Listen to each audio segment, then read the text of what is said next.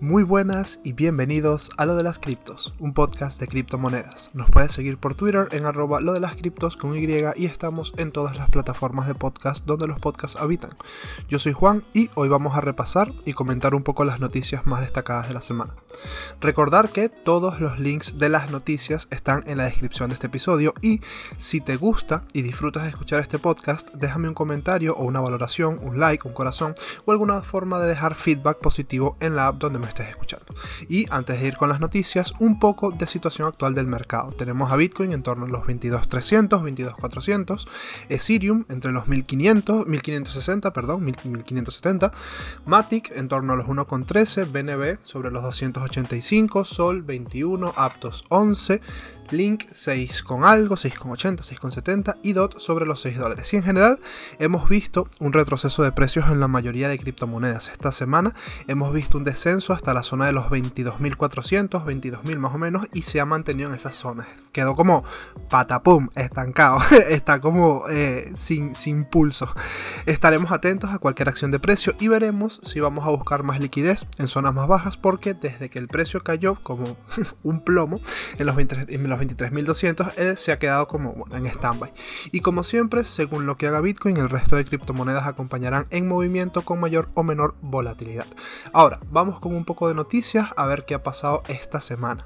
Primera noticia, la SEC cita a Robinhood por listados y custodia de criptomonedas. Robinhood Markets ha revelado que ha recibido una citación de investigación de la Comisión de Bolsa y Valores de Estados Unidos sobre las operaciones de su plataforma, custodia y listado de criptoactivos. En un informe 10 la empresa dijo que recibió la situación de investigación en diciembre, un mes después de que la bolsa de criptomonedas FTX se declarara en quiebra y tras las declaraciones de quiebra de varios otros importantes centros de negociación de criptomonedas y plataformas de préstamos a principios del 2022, incluyendo Three Capital, Voyager Digital Holdings y Celsius Network. La citación de investigación fue en relación con sus listados de criptodivisas y servicios de custodia, que dijeron que surgieron en respuesta a las quiebras, a las quiebras de cripto el año pasado. En abril del 2021, Robinhood recibió citaciones de la Oficina del Fiscal General de California en busca de información sobre la plataforma de negociación de su brazo cripto, negocios y operaciones, custodia de activos de clientes y listados de monedas. La división de cripto de Robinhood fue golpeada con una multa de 30 millones de dólares por el Distrito de Servicios Financieros de Nueva York el 2 de agosto por no invertir los recursos adecuados y la atención para desarrollar y mantener una cultura de cumplimiento. Las empresas también, eh, perdón, la empresa también fue objeto de escrutinio por la División de Valores de Massachusetts en agosto del 2021 por dirigirse supuestamente a inversores inexpertos. Las citaciones de investigación son emitidas normalmente por un tribunal a petición de otra persona o entidad con el fin de obtener la información necesaria para decidir si se debe emprender acciones legales contra la persona o la entidad citada. Y bueno, Robinhood es otro de estos grandes castillos de naipes creados por el ser humano que no solo comercia con criptomonedas, sino también comercia con acciones tradicionales. De hecho, Robinhood congeló el tradeo de acciones de GameStop de una forma bastante sospechosa, ya que no dejaba comprar acciones, pero a su vez tampoco las dejaba vender. Entonces muchas personas que aprovecharon y se habían beneficiado de la subida, no, de la subida que tuvo la, el token de bueno, la acción de GameStop, eh, eh, no pudieron formalizar eh, ganancias durante un buen rato. Esto fue por allá del 2021, durante la etapa de Wall Street Bets en Reddit, y desde esa época perdió mucha confianza por parte de los usuarios. Veremos si este es el principio de la caída de un gigante o si como Tether, por ejemplo, será resistente a todo lo que le tire.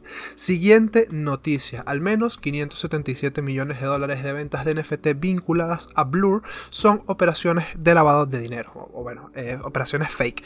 CryptoSlam ha detectado al menos 577 millones de dólares en operaciones de lavado de tokens no fungibles, que son los NFTs, relacionadas con el prometedor mercado Blur.io desde que la plataforma comenzó a lanzar eh, airdrops de sus tokens nativos a los usuarios el 14 de febrero, día de San Valentín. Según Scott Hawkins, ingeniero de datos del rastreador de NFT CryptoSlam, las operaciones de lavado detectadas mostraban comportamientos sospechosos como reventas de NFTs en un breve periodo a precios cercanos a los de las transacciones iniciales de los activos.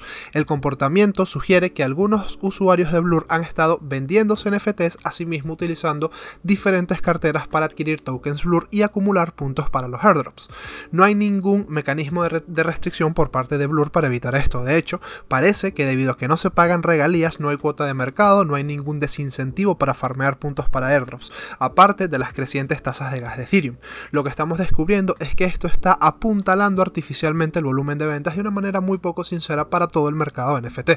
Los comerciantes tienen hasta abril para adquirir puntos de cotización y pujar en Blur, que realiza un seguimiento de los principales contendientes a través de su, tabla de clasificación de Air, del airdrop. A continuación reciben Blur a través del airdrop que también podrá venderse en cualquier, cualquier exchange centrado o descentralizado. Debido al aumento del volumen de ventas NFT que CryptoSlam ha señalado en parte como artificial, Blur ha superado recientemente el volumen de ventas de su rival OpenSea, que ha sido el mayor eh, hasta la fecha del sector. Las operaciones de lavado también elevaron el volumen global de ventas al nivel más alto desde enero del 2022, creando una falsa sensación de un mercado NFT resurgente. Todo esto es subproducto de la guerra de Blur con OpenSea. Este esquema de tokens ha distorsionado artificialmente la actividad real en NFTs, dijo Hawkins. Hawkins agregó que CryptoSlam ha estado monitoreando la anomalía durante la última semana y pasó los últimos días, los últimos días actualizando su algoritmo de detección de operaciones de lavado que se ha aplicado retroactivamente. El agregador de datos dijo que su última actualización puede evitar que futuras operaciones de lavado se reflejen en las métricas globales. Los algoritmos de CryptoSlam también marcarán operaciones de lavado individuales y actividades de carteras sospechosas. CryptoSlam tomó medidas similares en 2022 cuando Lux Rare Farming también infló artificialmente los mercados al agregar 8 mil millones de dólares en operaciones de lavado al volumen global de los NFTs. Las operaciones de lavado se eliminaron para proteger a los inversores de NFTs y dar a la industria la claridad y confianza tan necesarias en los datos reportados según eh, Yehuda Petcher, estratega de NFT de CryptoSlam. La verdad es que está, esto, me estuve mirando aquí esto lo de CryptoSlam y está bastante, bastante interesante. Recomiendo a todo el mundo que le, que le vaya a echar un vistazo a su Twitter, tienen Twitter, tienen página web.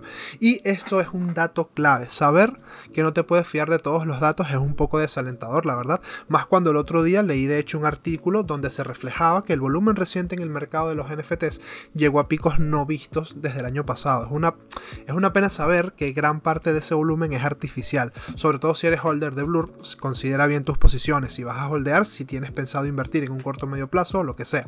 Mucho cuidado, al final de todas estas final de cuentas, OpenSea es y seguirá siendo el rey de los marketplaces de NFTs y esto es una realidad. Y por mucho que una startup quiera llegar a destronar al rey a punta de incentivos, tú como encargado de esa startup sabes que cuando se acabe el dinero gratis, para tus usuarios tu, forma, tu plataforma se va a quedar vacía o por lo menos esa es la, la, teoría, ¿no? esa es la idea.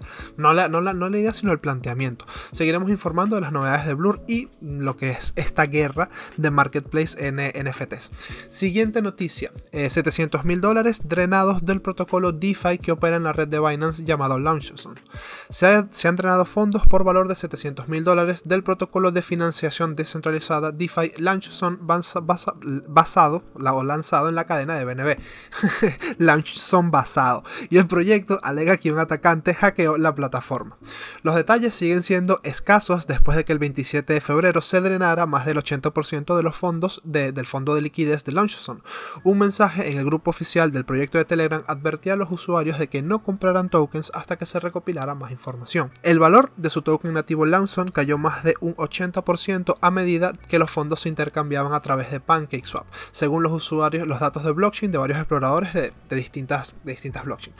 Lanson tiene más de 44.000 miembros en su canal de Telegram y unos 275.000 seguidores en Twitter. El proyecto no ha hecho ninguna advertencia ni anuncio a sus numerosos seguidores en Twitter. Eh, no hicieron, o sea, no hicieron ningún tipo de declaración. más que fuerte. El ecosistema de la cadena BNB se ha enfrentado a hacks y exploits en el último año. La cadena BNB fue víctima de un ataque de 100 millones de dólares en octubre del 2022, lo que provocó un hard fork. Los atacantes habían aprovechado un exploit cross-chain para sustraer los fondos. La empresa de infraestructura Web3 Jump Crypto también identificó y reveló una vulnerabilidad, una vulnerabilidad crítica para el equipo de la cadena de BNB en febrero. El exploit podría haber permitido a un atacante acuñar una cantidad ilimitada de tokens mediante transferencias maliciosas. El equipo de BNB corrigió la vulnerabilidad antes de que se hiciera pública. Si hay alguna novedad esta semana, sin duda la comentaremos en el próximo capítulo sobre todo este tema del drenado de, fondos en Lawson. Sobre todo, bueno, BNB, esta noticia es un poco como foot a BNB, es como que cuando está BNB en problemas o Binance en problemas, siempre salen este tipo de noticias regaladote que mira que aquí las hackearon. Es como, a ver, todas, casi todas las redes en algún momento les han hecho algún exploit o algo. Y así es como se fortalecen las cadenas. Si aprendes del error y lo, y lo, y lo corriges, ¿no? Si lo dejas así, sabemos que está ahí, pero no hacemos nada por ello. Lanzaremos una actualización dentro de seis meses para que se pueda resolver.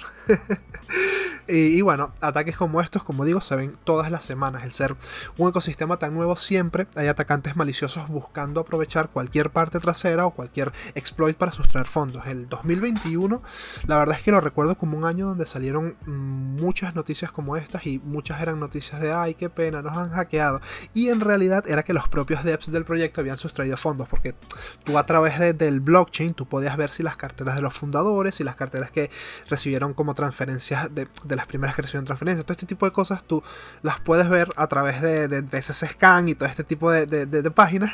Y se ve, y hay mapas, hay gente, hay gente con mucho tiempo libre en Twitter que literalmente sube un hilo gigante con un montón de conexiones de qué hicieron las, las, carteras, cómo se movieron los fondos, pasaron de aquí, pasaron por allá, pasaron por este protocolo que hace Wash, Wash Trade. O sea, es una locura, es una locura y al final te das cuenta de que muchos de estos proyectos donde dicen, ay, nos han hackeado, resulta que los devs y, mucha gente que formaba parte del proyecto de Early reventaron el reventar, o sea, se deshicieron de todas sus tenencias de, de monedas, en fin, todo lo que se vendría conociendo como inside trading o simplemente rug pull a secas. Pero bueno, hay mucho de esto que se alega hackeos y en realidad no son hackeos, sino que son los mismos, la propia, los propios dueños los que se adueñan.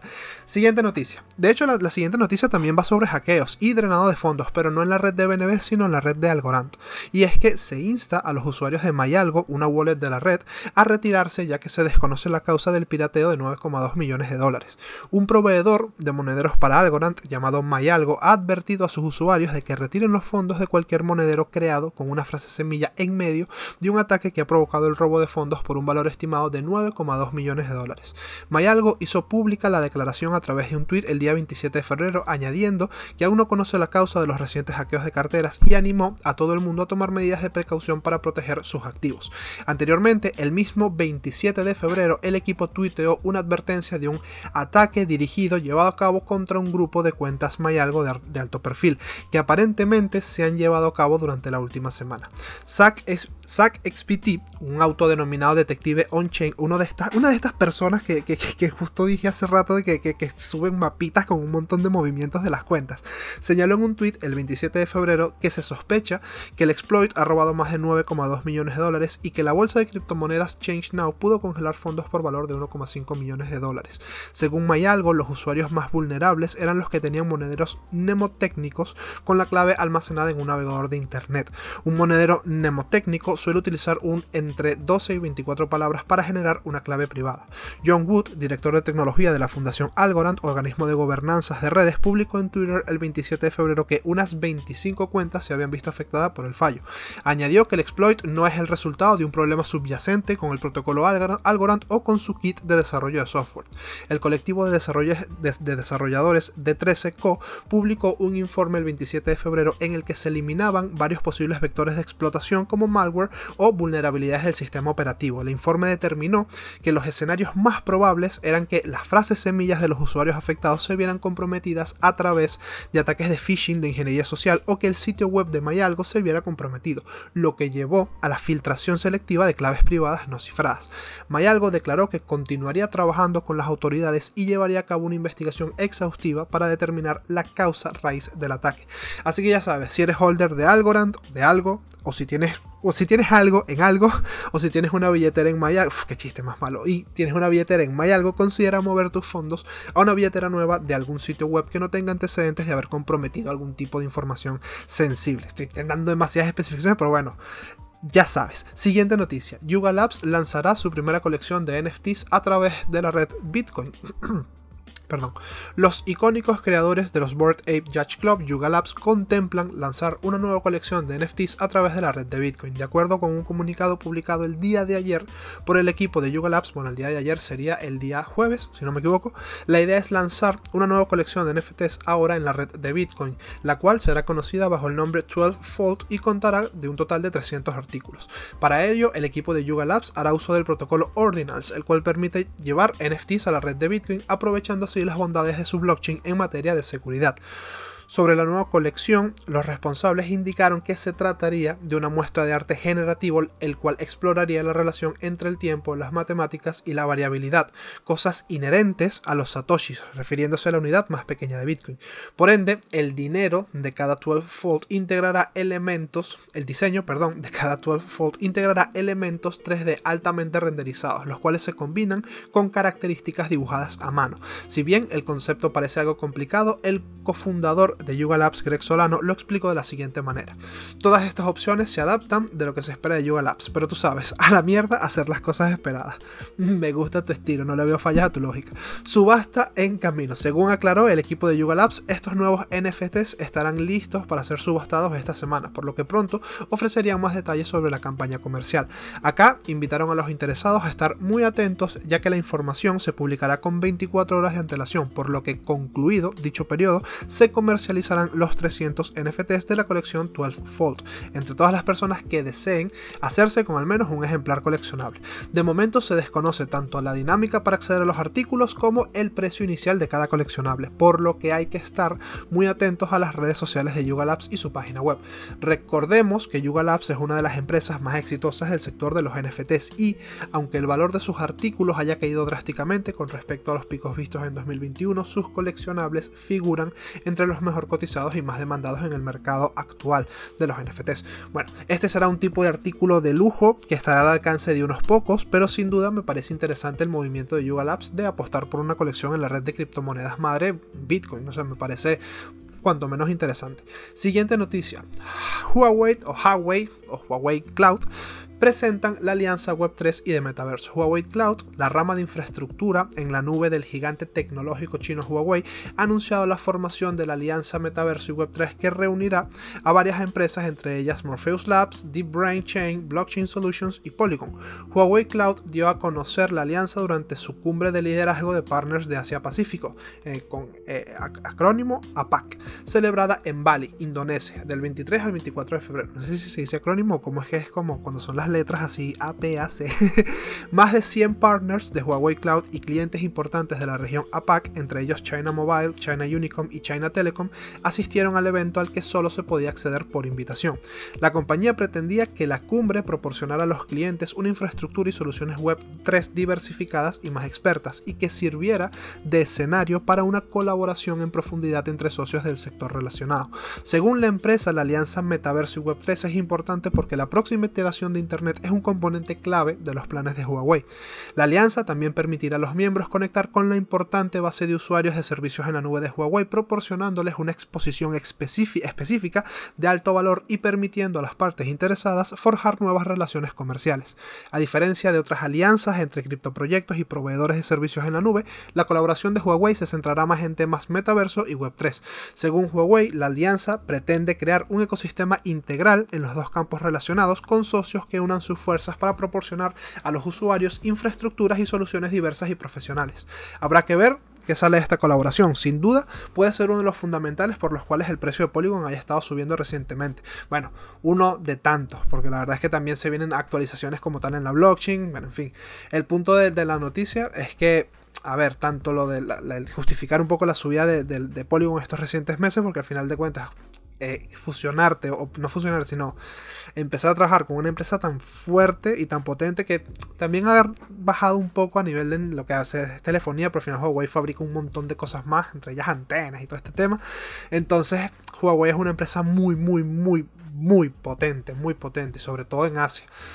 son, es un gigante tecnológico. Entonces, me parece súper, súper clave. Además que estas son empresas que dicen, eh, yo quiero esto así, así, así, así. Vale, pero te va a costar no sé qué en millones de desarrollo. Eh, como estos que están aquí, pimba. Entonces, bueno, es como una buena entrada de capital, ya no solo por tema de especulación, sino por tema de, desarrollo y lo que se puede llegar a lograr con, con este tipo de colaboraciones.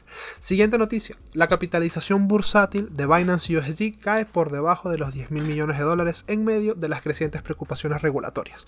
Binance USD ha caído por debajo de los 10 mil millones de dólares por en lo que es capitalización por primera vez en casi dos años en medio de una ofensiva regulatoria de Estados Unidos contra su emisor de tokens, que sería Paxos, y una prevista exclusión de su cotización en Coinbase. La, la capitalización bursátil de BUSD ha seguido una marcada trayectoria descendente desde su máximo histórico de los 23.490 millones de dólares que alcanzó el 15 de noviembre, pocos días después de la estrepitosa caída de FTX. El 3 de marzo, la capitalización de mercado de la stablecoin había caído a 9.660 millones de dólares, niveles no vistos desde 29 de junio del 2021. Más recientemente, BUSD ha sido objeto de una posible demanda contra Paxos por parte de la Comisión del Mercado de Valores de Estados Unidos el 12 de febrero por una posible violación de las leyes de protección de los inversores. Desde entonces, la, la capitalización bursátil de BUSD se ha reducido en 6.650 millones. El Distrito de Servicios Financieros de Nueva York también ordenó a Paxos que dejara de acuñar y emitir, o lo que sería mintear, BUSDs el 12 de febrero, lo que probablemente ha contribuido a la caída de la capitalización de mercado de la stablecoin. A principios de esta semana, la bolsa de criptomonedas Coinbase anunció que retiraría BUSD de su bolsa el 13 de marzo porque la stablecoin ya no cumplía con los estándares de cotización.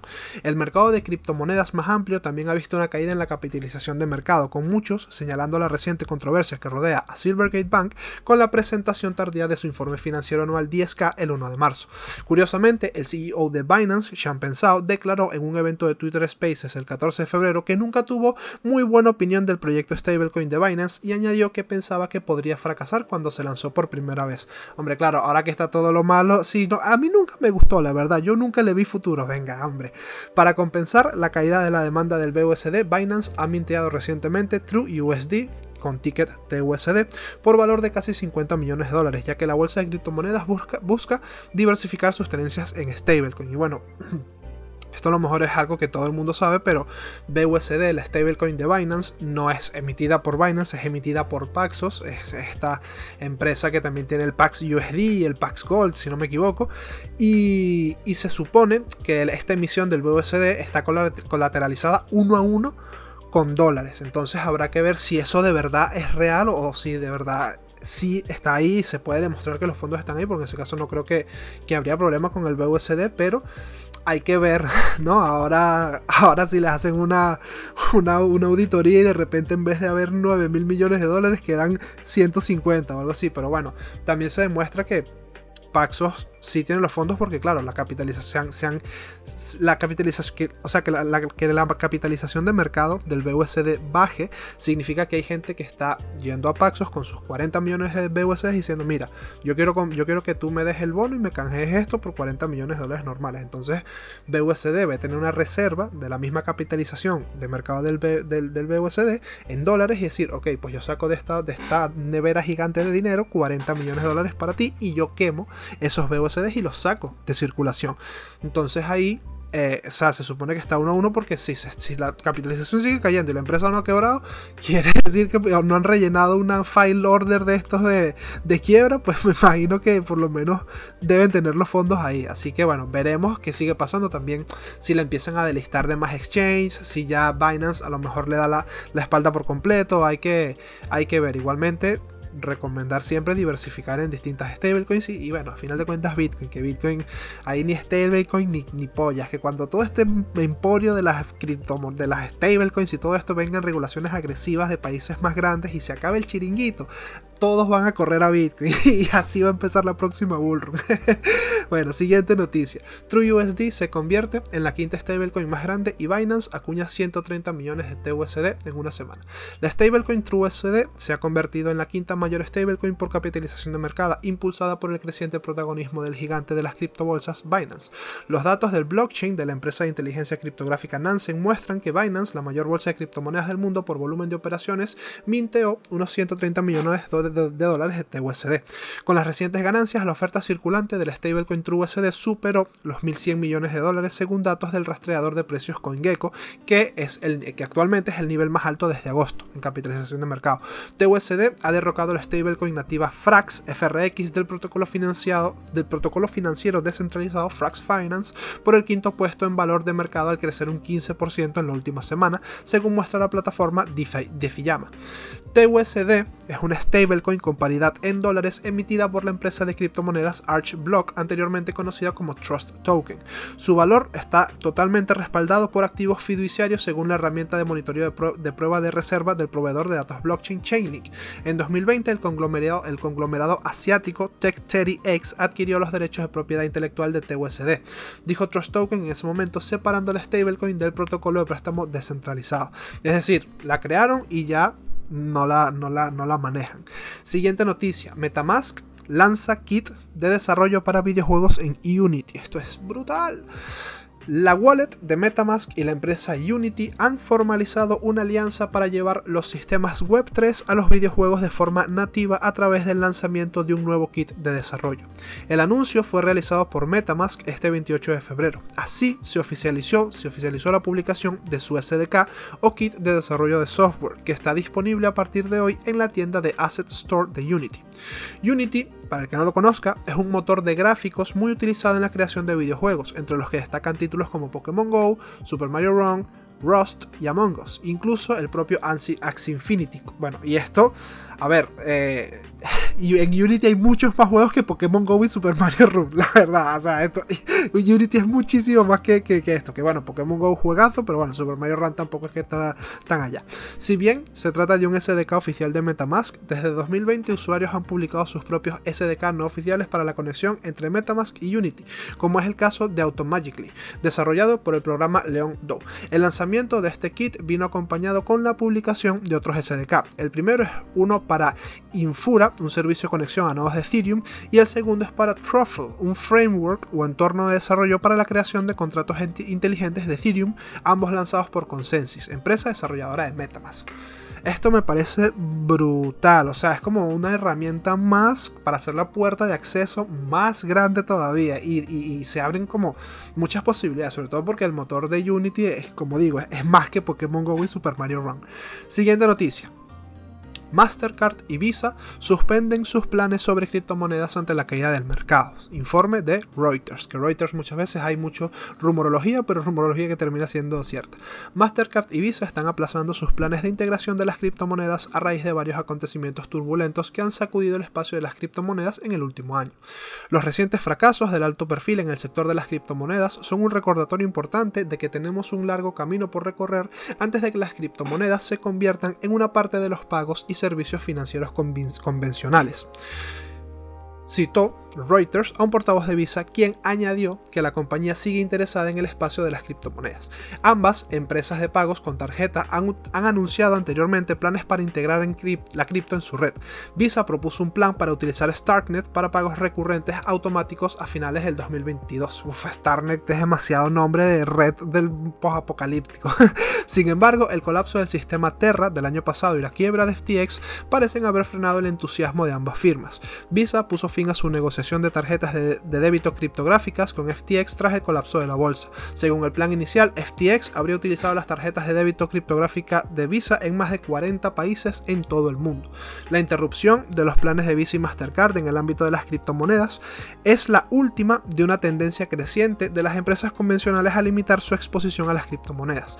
Varios bancos de Estados Unidos han empezado a retirar sus servicios a las empresas de cripto. Incluso las principales empresas de contabilidad han optado hasta ahora por no auditar los libros de las bolsas de criptomonedas tras el colapso de FTX. Estoy como, ¿no de verdad quieres que yo me meta en ese fregado? No, chicos. es total esto, la gente no, quiere como que no, no, no, no, no, no, no se toca ni con, un, ni con un puntero láser. El entorno regulador de las criptomonedas en Estados Unidos también puede ser otro problema para, las para empresas como Visa y Mastercard. La Comisión de Bolsa y Valores de Estados Unidos lleva la ofensiva contra el sector desde principios de año. Y bueno, sin duda esto no es una buena noticia, pero era algo que se veía venir. Esto no significa que los productos o servicios que tienen a día de hoy van a dejar de estar activos, pero a partir de ahora estas empresas van a andar muy con los pies de plomo de ahora adelante en el sector, con todo lo que ha pasado recientemente. Siguiente noticia, los, acreedores, los acreedores de Mountain Gox podrían empezar a ver por fin sus bitcoins este mes. Bueno, yo digo Mountain, pero es MTGOX. Los acreedores de MTGOX podrían empezar a ver sus primeros pagos en bitcoins este mes, ya que se va a abrir la ventana para los reembolsos. Se espera que los acreedores reciban reembolsos anticipados a partir del 10 de marzo, mientras que la fecha límite para completar dichos pagos es el 30 de septiembre, según un comunicado que salió en enero. Se trata del primer tramo de reembolsos, incluidos los pagos anticipados de sumas tanto alzado y pagos intermedios, con otras cantidades previstas para más adelante. Los intercambios de criptomonedas pueden añadir más retrasos a este plazo. Cada acreedor tiene que registrarse en una exchange de criptomonedas y designarlo para recibir los fondos en su nombre. BitGo ha dicho que se efectuarán en un plazo de 20 días, mientras que Kraken ha reconocido que los pagos pueden tardar hasta 90 días en procesarse. ¿Cuánto Bitcoin se va a liberar? Si bien no hay claridad sobre cuánto Bitcoin se entregará a los acreedores durante este periodo, será una parte del balance del intercambio que ascendió a 142.000 Bitcoins, alrededor de 3.300 millones actualmente, 143.000 Bitcoin Cash, que son unos 19 millones de dólares, y 69.000 millones de yenes, unos 510 millones de dólares, según un balance que el último balance del 2019. Según dos acreedores, el balance no ha cambiado mucho desde entonces. Se espera que los demandantes reciban alrededor del 21% del valor de la demanda de rehabilitación civil. Esto difiere del valor de los créditos en el momento de la quiebra, ya que los tipos de cambio se han revalorizado desde entonces. Los pagos se efectuarán en una combinación de criptomonedas, Bitcoin y Bitcoin Cash y en dinero fiduciario. Los primeros 200.000 yenes del crédito de cada acreedor se pagarán en yenes. Si su reclamación es superior a esa cantidad y eligen cripto y efectivo, recibirán una mezcla de alrededor del 71% en cripto y el 29% en efectivo después del pago inicial. Dos de los mayores acreedores de MTGOX, la extinta bolsa de criptomonedas Bitcoinica y MTGOX Investment Funds, MGIF, optaron por el pago único anticipado. Eso significa que sus pagos no se liquidaron automáticamente para ser pagados en su totalidad en efectivo. En su, en su lugar, recibirán sus pagos en una mezcla de criptomonedas y efectivo. MGIF publicó un memorando legal preparado por un bufete de abogados japonés no identificado en el 2022, que fue la base de su decisión de tomar la opción de la suma global anticipada. En el memorando se afirmaba que aquellos que optaran por los pagos finales en lugar de la opción del pago único anticipado, podrían tener que esperar entre 5 y 9 años. Es decir, esto podría comenzar esta semana y terminar en 2030. Esto comienza, pero no sabemos cuándo va a terminar. No sabemos cómo afectará esta noticia a la liquidez del mercado cripto, pero sin duda es una bomba. Y más cuando tienes planeado devolver al mercado 140.000 monedas de Bitcoin, a meterlas de nuevo en circulación. Veremos qué pasa después de este 10 de marzo. Seguramente habrá algo de volatilidad en torno a esos días, porque va a ser como se van a liberar un montón de tokens, tal, se van a empezar a entregar, tal. Pero bueno, eh, a ver, a ver, a ver qué pasa. A ver, a ver qué pasa. Siguiente noticia. Un gran número de criptofirmas, entre ellas Coinbase, Paxos y Galaxy, abandonan Silvergate Bank. Un creciente grupo de firmas de cripto está terminando su relación con el banco centrado en cripto Silvergate, después de que, el barco, de que el banco retrasó su presentación 10K y dijo que había preocupaciones sobre su capacidad para continuar como una empresa en marcha. Coinbase ya no está utilizando Silvergate, para facilitar los pagos en dólares para sus clientes institucionales, y ahora utilizará Signature Bank para los pagos, dijo el intercambio el jueves. Coinbase dijo que cambió de Silvergate por abundancia de precaución en un tweet y agregó que tiene una exposición mínima al banco centrado en cripto. El emisor de stablecoin Paxos también ha abandonado Silvergate, suspendiendo las transferencias y las transferencias a su cuenta con el banco eh, Crypto Friendly. Otro emisor de la stablecoin Circle, eh, otro, otro emisor de stablecoin llamado Circle que es el que emite la USDC, tuiteó el jueves que, somos que son sensibles a las preocupaciones en torno a Silvergate y están en el proceso de deshacerse de ciertos servicios con ellos y notificar a los clientes. Galaxy Digital, la empresa de servicios financieros centrada en criptomonedas de Mike Novogratz, también ha dejado de aceptar o iniciar transferencias a Silvergate, según un informe de Bloomberg, al igual que la plataforma de negociación Sevo Digital. La, la criptobolsa Bitstamp también ha retirado temporalmente los servicios de Silvergate Exchange Network a todos sus usuarios. Silvergate anunció el miércoles que retrasará la presentación de su informe anual, lo que provocó que el precio de sus acciones se desplomaran un 10% en las operaciones posteriores al cierre. Las acciones se desplomaron un 48% en las operaciones de la tarde del jueves debido a los múltiples recortes de calificación y a la noticia de Coinbase, mientras que las acciones de Signature cayeron un 7% tras la noticia. El cambio de Coinbase es específico para las operaciones bancarias en dólares estadounidenses y entra en vigor de inmediato, pero no afecta a las instrucciones de pagos en libras o euros. Bueno, un banco con problemas de liquidez, esto no es algo nuevo y viene sucediendo desde que existen los bancos. Siguiente noticia. Binance NFT lanza un generador de NFTs basado en inteligencia artificial. Los usuarios del mercado de fichas no fungibles de la bolsa de criptomonedas Binance se están volviendo creativos con Picasso, un nuevo generador de NFTs basado en inteligencia artificial que la empresa lanzó en versión beta el miércoles de la semana pasada. Picasso es similar a las plataformas artísticas de inteligencia artificial como DALI o Midjourney, en las que los usuarios pueden escribir un mensaje creativo para producir una imagen única o subir una imagen para que la herramienta la adapte. A continuación, los usuarios pueden mintear sus imágenes como NFTs en la cadena de Binance, la, BNB Chain. Podrás convertir tus visiones creativas en, NFTs con IA, dijo Sean Pensao, CEO de Binance, en Twitter. Pruébalo y muéstrame lo que haces con él. los usuarios de NFTs de Binance aprovecharon rápidamente la nueva función y compartieron su trabajo. Según los primeros datos de minteo en la plataforma, casi 3.000 usuarios han acuñado al menos un Picasso NFT. La acuñación gratuita inicial tiene un límite de 10.000 unidades. Así que para el momento en el que escuches esto, tal vez tengas que pagar por mintearte un NFT, pero hey, tienes una foto de perfil NFT basada en inteligencia artificial estilo DALI. Es un concepto bastante novedoso, sobre todo si le puedes dar como otras fotos para que te haga una especie de fusión, no sé, hay que, tengo que probarla, la probaré y luego veré, así comentaré qué, qué me pareció. Siguiente noticia. Uniswap lanza billetera móvil en medio de la disputa de Apple con la criptoindustria. El negocio, detrás de la creación de un intercambio descentralizado basado en Ethereum, Uniswap Labs lanzó su billetera móvil, lo que tensó aún más las relaciones con Apple. La billetera móvil de código abierto con autocustodia acaba de estar disponible como un lanzamiento anticipado restringido para dispositivos iOS, según su cuenta de Twitter, aunque el dispositivo cumple con todos los requisitos necesarios. La firma está teniendo problemas para que Apple apruebe su distribución. Las soluciones de Ethereum escalables de segunda capa de Polygon, Optimism y Arbitrum son todas compatibles con la billetera de Uniswap. Además de otras funciones, los usuarios pueden acceder a tokens no fungibles, seguir otras billeteras, monitorear su actividad y encontrar nuevos tokens. Por lo tanto, la empresa proporciona una versión beta de la billetera para que los consumidores puedan sentirse cómodos con ella mientras esperan que Apple la pruebe. Las pautas de Apple establecen que solo 10.000 usuarios podrán acceder a la billetera. La empresa envió la aplicación móvil a Apple hace meses, pero no ha pasado nada desde entonces. Si bien el negocio cumple con todas las reglas de Apple, actualmente está esperando la certificación. Después de que Apple apruebe la billetera móvil, Uniswap Labs se ha comprometido a proporcionar información y anuncios adicionales. Mientras tanto, durante el evento Ethereum Denver, la empresa está dando acceso anticipado al producto. Uno de estos accesos se puede dar a los asistentes al evento que pasen por el stand de la empresa o a través de sus cuentas en redes sociales.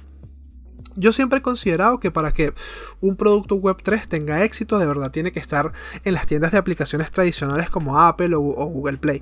Y, que te pongan tantas trabas, la verdad desmoraliza mucho. Por eso no quiere decir que no haya este tipo de productos en las tiendas de apps actualmente. Yo por lo menos eh, una parte de mi operativa del trading la llevo a cabo en un exchange descentralizado que se llama Apollo X Finance. Y lo más brutal eh, de todo es que tienen su propia app que te descargas a través de la App Store y en la cual puedes iniciar sesión a través de la app de Metamask para, para monitorizar todos tus trades, abrir o cerrar posiciones, agregar órdenes, agregar margen, eh, o sea, long, short y en general hace lo mismo que puedes hacer en un navegador, pero en una app. Las apps son puertas de entrada muy importantes para la adopción de la tecnología, así de sencillo. Siguiente noticia. PancakeSwap lanzará la tercera versión de su protocolo. El lanzamiento de PancakeSwap está programado de PancakeSwap V3 está programado para la primera semana de abril y estará acompañado por una serie de actualizaciones del servicio como tarifas de trading más competitivas y una mejor provisión de liquidez. De acuerdo al anuncio oficial, todo lo que necesita estará fácilmente accesible en un solo lugar con la interfaz más conveniente. Además, la plataforma lanzará una campaña de recompensas que coinciden con el lanzamiento de la versión mejorada del exchange. Una noticia cortita, pero súper interesante del exchange más grande por volumen de la red de Binance. Exchange que siempre está en, en constante mejora y crecimiento y que poco a poco ha ido agregando servicios hasta volverse un exchange descentralizado con todas las herramientas necesarias para no tener que depender de un exchange centralizado. La verdad es que PancakeSwap no, no, no hay quejas, no hay quejas, no hay quejas. Es un fork de uno de los del mejor exchange de, Ethereum, muy bien hecho y muy bien adaptado en la red de, de BNB. Siguiente noticia. Polygon presenta ID, su nuevo protocolo de identidad descentralizada para la Web3. La solución de identidad digital Polygon ID ha sido seleccionada por muchos constructores de aplicaciones como Blockchain Lock, Block, Fractal ID, ThePay y The Sandbox, entre otros para emitir credenciales verificables y, y administrar la identidad de los usuarios. Así lo afirman los desarrolladores de Polygon Network. A través de su nuevo protocolo de identidad digital, Polygon está ofreciendo nuevas y poderosas herramientas para brindar solución a uno de los mayores problemas de Internet, la confianza digital. Los desarrolladores de la solución de escalado de Ethereum tomaron la famosa caricatura de The New Yorker, On the Internet Nobody Knows You're a Dog, en Internet nadie sabe que eres un perro, para señalar la necesidad de crear soluciones de identidad autosoberanas que permitan verificar la identidad de los usuarios. Eso sí, sin necesidad de exponer dicha identidad de manera pública. Polygon ofrece una solución al problema de la confianza digital a través de Polygon ID que permite a los usuarios verificar su identidad digital para demostrar que son humanos de una manera descentralizada y privada. Los desarrolladores de Polygon anunciaron recientemente que Polygon ID ahora está disponible bajo una licencia de código abierto para el público y que este nuevo protocolo de identidad digital es completamente de autoservicio. Algún caso de uso para desarrolladores. Puedes verificar la identidad y credenciales de los usuarios y entidades dentro y fuera de la cadena de manera descentralizada y privada. Puedes tomar datos del mundo real como credenciales verificables a través de la tecnología Zero Knowledge. Crear consultas específicas utilizando el lenguaje Zero Knowledge Query. Optimizar la experiencia de usuario mediante el inicio de sesión sin contraseña. Garantizar el cumplimiento y los requerimientos Know Your Customer KYC sin afectar la privacidad de los usuarios. Con Polygon ID, los desarrolladores pueden desbloquear una amplia gama de nuevos casos de uso que van desde verificar membresías en una DAO hasta reforzar la seguridad de los pagos en línea, facilitar el inicio de sesión sin contraseña, agilizar la gestión de préstamos y mucho más. La versión pública del protocolo ID que, se ha, lanzado, que ha lanzado Polygon incluye cuatro nuevas herramientas de identificación: Verifier SDK, Issue Note, Wallet SDK y Wallet que facilitan a los desarrolladores la posibilidad de integrar la identidad descentralizada en sus aplicaciones. Bueno, es una noticia que los detractores del KYC no deberán ver con buenos ojos, pero le da una capa más de seguridad y maniobra a la plataforma. Todavía no sé cómo va a tener un impacto en el mundo real, en nuestro día a día, si todo es una herramienta más para ejercer más control sobre nosotros en un entorno donde el anonimato es una de las principales banderas, pero bueno, habrá que ver cómo se desarrolla todo esto. Siguiente noticia.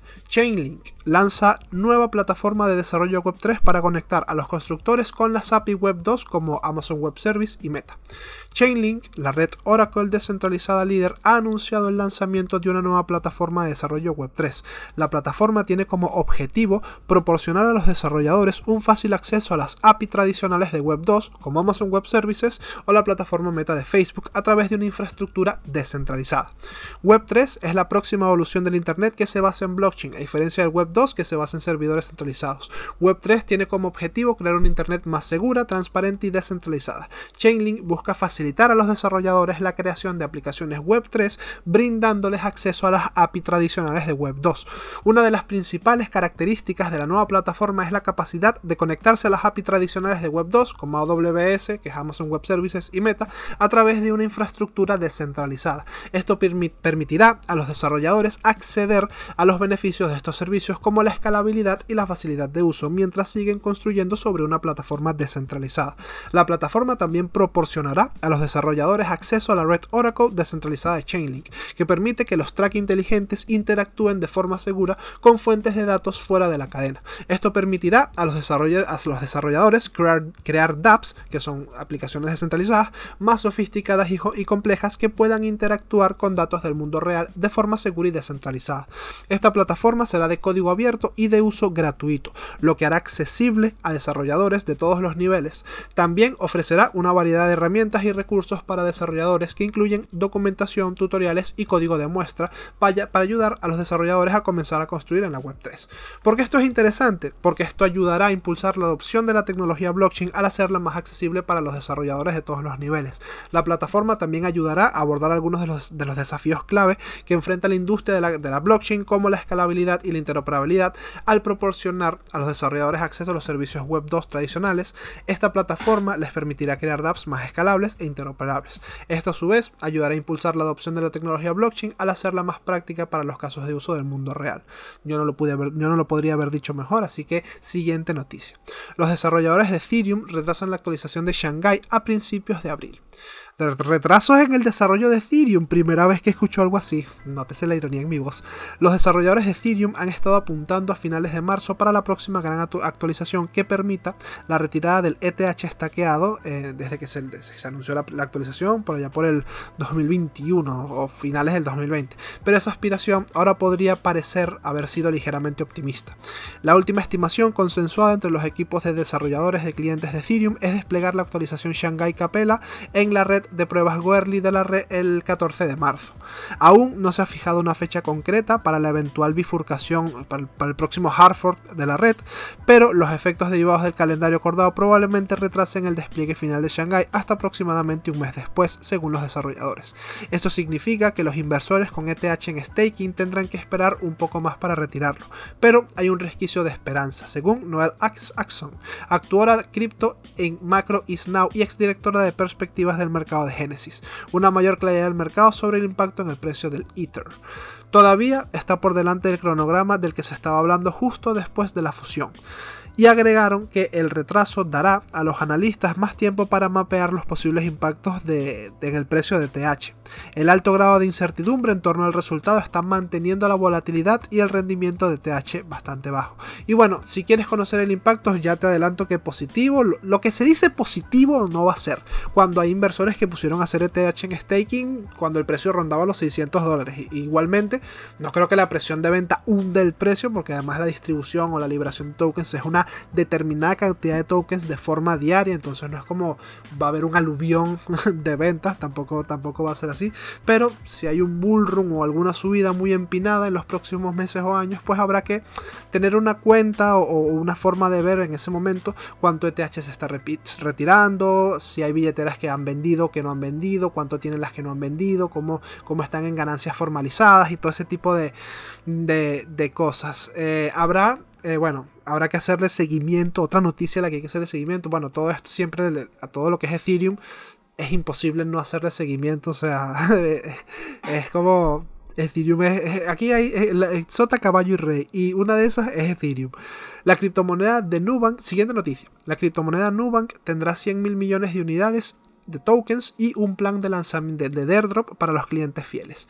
El banco digital Nubank lanzó el miércoles Nucoin, un proyecto de criptomonedas sin costo para los clientes que funciona como un programa de fidelización. El proyecto fue desarrollado con Polygon, el emisor del token Matic. La empresa declaró a Bitcoin Portal que se crearán 100 mil millones de Nucoins, de los que alrededor del 80% irán a parar a los usuarios finales, tanto Nubank como otras empresas que se unan al proyecto en el futuro. Ok. Además, las transacciones de Nucoin tendrán lugar dentro de la app de Nubank en una operativa similar a la compraventa de, de criptodivisas vigente actualmente en Nubank. Es decir, no habrá mercado secundario ni se podrán retirar las unidades a un monedero privado raro. El proyecto ya había sido anunciado el año pasado, pero ahora, según un comunicado de prensa, el, programa comenzará a ser ofrecido aparte de, los aparte de los aproximadamente 70 millones de clientes de la empresa en Brasil.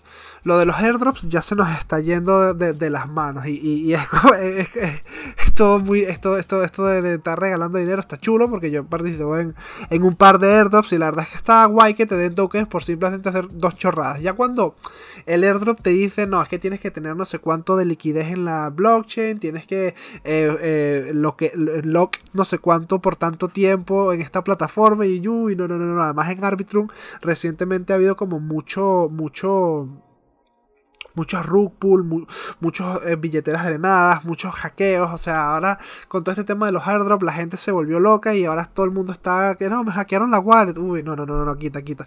Siguiente noticia. Los clientes de Celsius Custody empezarán por fin a retirar dinero 263 días después de la congelación de los activos. Bueno, por, a ver si de verdad tienen la suficiente cantidad de dinero para, para... Porque bueno, lo de Celsius es una locura. Yo me vi ahora un par de videos de un youtuber que se llama Coficila, que lo recomiendo completamente y voy a dejar los links del video por si a alguien le interesa saber qué, qué, qué fue lo que pasó con Celsius. Eh, es una locura, o sea, eh, eh, el, wow, no, no, tiene, no, tiene, no tiene sentido. Va la noticia, lo que vamos. Algunos clientes de Celsius han informado de que han podido retirar fondos de la criptoempresa en quiebra por primera vez, unos 263 días después de que el prestamista congelara las retiradas en el periodo previo a su declaración en quiebra. Según numerosas publicaciones en las redes sociales, a partir del 2 de marzo, algunos clientes que tenían fondos en las cuentas de custodia de Celsius se han alegrado de poder, de poder retirar finalmente los fondos del prestamista. Los clientes informan de que recibieron un correo electrónico hace unas semanas en el que se enumeraban las personas que podrían retirar sus fondos antes de recibir otro el 2 de marzo en el que se indicaba que se podían procesar las retiradas. Sin embargo, parece que se ha acumulado un lote de intentos de retirada y algunos afirman que las solicitudes de retirada se están convirtiendo en tickets de asistencia que podrían tardar varios días en tramitarse como consecuencia de demasiadas solicitudes y poco personal. El 31 de enero Celsius publicó detalles sobre quién podía retirar fondos y los clientes que solo habían tenido fondos en cuentas de custodia podían retirar actualmente el 94% de sus fondos originales. Bueno, mira, ni tan mal. Si puedes por lo menos recuperar de ese desastre que fue Celsius Network eh, el, eh, un 94%, yo lo llamo un win-win de manual.